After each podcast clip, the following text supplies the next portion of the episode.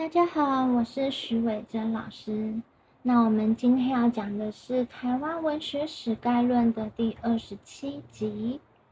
那我们的节目一样是在翻译《台湾通史》，现在来到了第五段。那在这一集，我比较特别是用手写的方式去呈现。那希望大家能够喜欢哦，因为很久没有用手写字了。那我们先来把第五段念一遍。恒不泯，昭告神明，发誓数作，兢兢业业，莫敢自黄。遂以时冷之间，撰成台湾通史，为祭祀，至二十四，传六十，凡八十又八篇，表图附焉。起自隋代，终于割让，纵横上下，巨细靡遗。而台湾文献于是乎在来看第一句“恒不敏”，“恒”就是连恒的自称嘛，那“不敏”呢，就是不聪明、不充沛，“敏”就是充沛的意思。那“恒不敏”呢，它是有两种的修辞，一个是自谦词，自谦的修辞，就是称自己不聪明嘛，是一种自谦。那另外一个，它就是有一个含义，就是隐藏版的反衬修辞。那我们来学习一下什么是反衬修辞。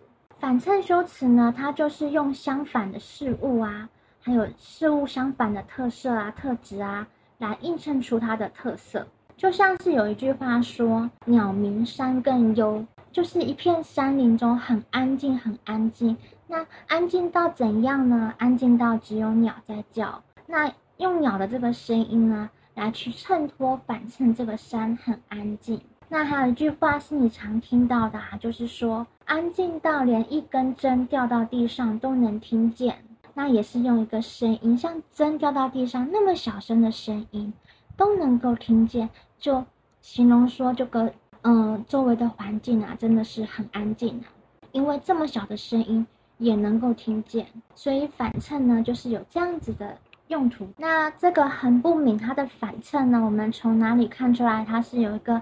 隐藏版的反衬的含义在呢，就是我们看第五段的第一句“横不泯”嘛，那最后一句是“巨细靡遗而台湾文献于是乎在”。那从第一句话跟最后一句话呢，我们可以观察到，它是一个隐藏版的反衬修辞，意思是说呢，像我这样不聪明的人，但是我写了《台湾通史》这样的书，这本书是怎样呢？纵横上下，巨细靡遗。呃，台湾文献于是乎在，就是说呢，像我这样不聪明的人，我写出来这个书啊，就是无所不包啊，而且细节非常的详细呀。那所有台湾的文献呐，都在这里面喽。那如果用白话来讲说呢，我们可以说，我实在太不聪明了，考卷全部写完了，还得到一百分呢。那这样子这样子讲话的时候，别人可能会觉得。你还蛮欠揍的，就是说，你说自己不聪明，可是你考卷写完又考一百分，代表你很聪明嘛？所以就是有一点反衬的一个意味在，表面上说自己不聪明的，但是呢，暗自夸自己很聪明。所以呢，这个反衬修辞大家可以学起来。不过这个东西学起来也蛮欠打的，就是如果你都一直用反衬修辞来夸奖自己的话，其实还还挺欠揍的。这只是给大家另外一个思考的方向，然后大家可以去用这两点来去解读，就是“横不明”这三个字，它有两层意思。那教科书上都只会跟你讲第一层意思，就是说他是在自谦，自谦自己不聪明。因为古代的人他一定要，也不是古代的人，不管古代跟现代的人，你讲话一定都要很谦虚啊，那别人才会觉得说，哦，你这个人就是有分寸的人，所以。他有可能是一真实的自谦，就真的是在谦虚，真的是，嗯，很谦虚的，以一个谦虚，然后不会夸耀，不会骄傲，也不会浮夸的一个姿态呢，就去做一件事情。所以他说他自己是不聪明的，真实的自谦。那第二层意思呢，就是明贬暗褒嘛，因为说实话会显得自己很骄傲。什么是明贬暗褒？就是。在明面上来说，台面上来说，好像在贬低自己，但事实上是在偷偷的夸奖自己。那为了要就是不露痕迹的夸奖自己，所以要明贬暗褒。那其实这样也是一种自谦呐，也是一种做人的态度啊。那所以呢，我们读者可以，呃，看着很不明这三个字，我们再去想想他做的事情。他做的事情其实不是每个人都可以做到的。所以很不明，我们读者内心的 OS 是的才怪。那有可能作者他自己的 OS 也是的才怪。我怎么可能不聪明呢？以前的人遗漏的东西都被我记录下来，都被我找到了，我怎么可能不聪明呢？也有可能是这个样子。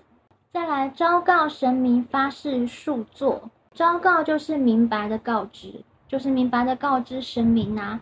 然后发誓啊，就是说你在做一件事情的时候，你要对天发誓嘛。发誓数作。述作就是著述写作，他写这本书的时候，他是有明白的告示声明，就是很明白的发誓啊，这样子。那就是因为他的话都已经说出去，说出去的话不可以再收回来，所以他后面的态度就是兢兢业业，莫敢自惶。兢兢业业呢，就是戒慎恐惧、认真小心的样子。那莫敢自惶呢？莫敢就是不敢嘛，自惶呢就是自我懈怠，惶就是闲暇的意思。就是说，一点都不敢懈怠，因为他已经昭告神明了嘛，所以他就必须要兢兢业业，莫敢自惶，就是一定要戒慎恐惧，认真小心，因为神明都在看啊，所以就是一点都不敢懈怠啊。所以时冷之间撰成台湾通史，遂就是于是，以就是用的意思，时忍呢就是十年的意思，于是他用了十年的时间呢撰写。就是撰成《台湾通史》，写成了《台湾通史》这本书。那这本书的内容有什么呢？为记事，至二十四，凡八十又八篇，表图附焉。就是说呢，这个书啊，它的体例呢，《台湾通史》的体例有记四篇，至二十四篇，传六十篇，然后总共呢就是有八十八篇，然后里面还有表又有图呢。就是很丰富的意思，它的内容非常的丰富。那我们来看一下这个记啊、志跟传，它都是一种体例哦。那其实记应该跟传就是合并来介绍跟解释，叫做记传体。那记呢，它本来是专记古代帝王的一些行迹啊。那传的话就不是帝王，它是皇族外戚或是一般人的记录，叫做传。那志呢，就是比较像是地方的风俗志这样子的状况。就除了风俗之外，有一些经济啊，然后一些制度啊，都属于制的范围。台湾通史撰写的这个时间点是起自隋代，终于割让，就是它最早的年代呢。从隋朝开始写，写到终于割让，就是被割让给日本，写到日据时期的时候结束了。中横上下巨细靡遗，而台湾文献于是乎在。中横上下呢，就是古往今来。纵就是直的嘛，直的叫做纵。那横呢，就是横的叫做横，有点好笑。所以呢，上呢是上面嘛，下呢就是下面，就是从最上面到最下面，从最直的到最横的，就是无所不包的意思，叫中横上下。那就是古往今来啊。那巨细靡遗呢，就是重要的或是不重要的事情呢，都不会被遗漏掉，叫巨细靡，比喻做事情非常的仔细认真。而台湾文献于是乎在呢，就是说，因为这样子的写作方式啊，那让我们这个台湾通史的，就是记载了非常多的很有用的东西。那很多台湾的文献全部都在里面了，叫做于是乎在，就是在里面啦。你知道他之前在说，就是。台湾文献不好找，就是郭公下午一信相参嘛，就是有非常多非常多的资料漏掉，或是说以前人写的不完整，张冠李戴这些东西的。最后他在第五段的最后，他可以说到自己能够中横上下巨细靡遗，而台湾文献于是乎在，这是第一件事情，他这是非常不容易的一件事情。那第二件事情，我们可以说。他能够用这样子的口气说他这本书是这个样子，代表他有一定程度的自信心，对不对？那他有一定程度的自信心，说我这个书就是无所不包，那台湾文献都可以在这边看到了。所以呢，他认为他自己是不聪明的嘛？他一定认为他很聪明嘛？对不对？所以前面的很不明，他就是有一个嗯比较低调的一个嗯反衬修辞法。可是，一般我们在念国文的时候，嗯，你应该不曾听到老师会讲那是有一点点反衬修辞法，大部分都会说这是自谦法，自谦的修辞就是很不明这三个字。那今天因为我们的听众也比较少，我觉得我们可以细细品味很多事情，然后可以不要去管教科书，比较自由的去真的去来品味一下这个嗯文章的一字一句，所以我们才讲的这么的仔细。就是说很不明这三个字，你可能一般都会觉得说。呃，自谦修辞法好过掉了，但事实上并不是这个样子。这是我在这一集想要表达的事情。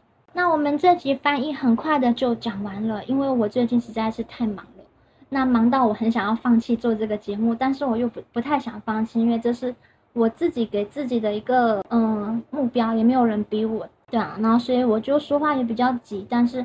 我一定要录好今天这一集这样子，那希望大家下一集继续支持啊！那不知道下一集在什么时候喽？好，拜拜。